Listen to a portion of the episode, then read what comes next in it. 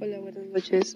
Mi nombre es Karen Rosas, soy estudiante de medicina y voy a hablar hoy de un medicamento que se llama Truvada, que su nombre genérico es fumarato de disoproxilo de tenofovir y entrecitabina, que este es un medicamento profiláctico para el VIH.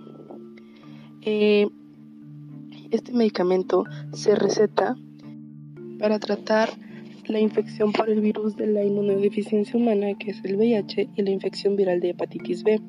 También es utilizado para prevenir la infección por el VIH, de tal manera que se receta a personas que no usan preservativos como el condón o que tienen distintas parejas sexuales que pudiesen estar infectadas, y esto reduce sus probabilidades de contraerla.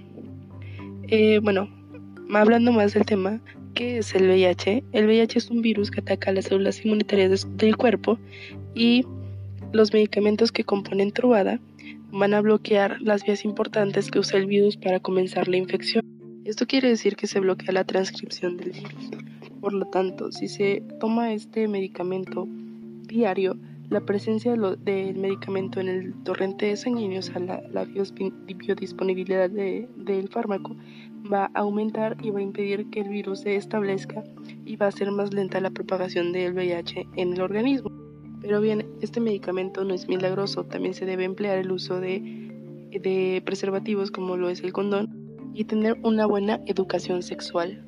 Bien, como todos los fármacos, este también tiene efectos adversos que pueden ser malestar estomacal, dolor de cabeza, vómitos, pérdida del apetito, pero por lo general estos efectos secundarios desaparecen después del primer mes que se toma trubada como profiláctico pre a preexposición.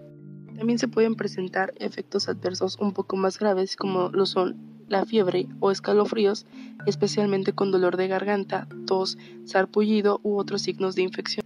En caso de la población especial, en pacientes de edad avanzada que presentan insuficiencia renal, al estar expuestos a este fármaco pueden presentar complicaciones, ya que la entriciditabina y tenofovir se eliminan principalmente por el riñón mediante una combinación de filtración glomerular y secreción tubular activa. Con el uso de este de disoproxilo se ha notificado fallo renal, insuficiencia renal, elevación de la creatinina y tubulopatía proximal, incluyendo el síndrome de Fanconi y no se recomienda el uso de este medicamento profiláctico con otros antiinfecciosos, antirretrovirales o inhibidores de la, de la proteasa, ya que van a aumentar la exposición de tenofovir, podría potenciar las reacciones adversas asociadas a tenofovir, incluyendo las alteraciones renales. La función renal debe ser cuidadosamente monitorizada. Bueno, esto ha sido todo por el día de hoy. Espero que les haya gustado. Mi nombre es Karen Rosas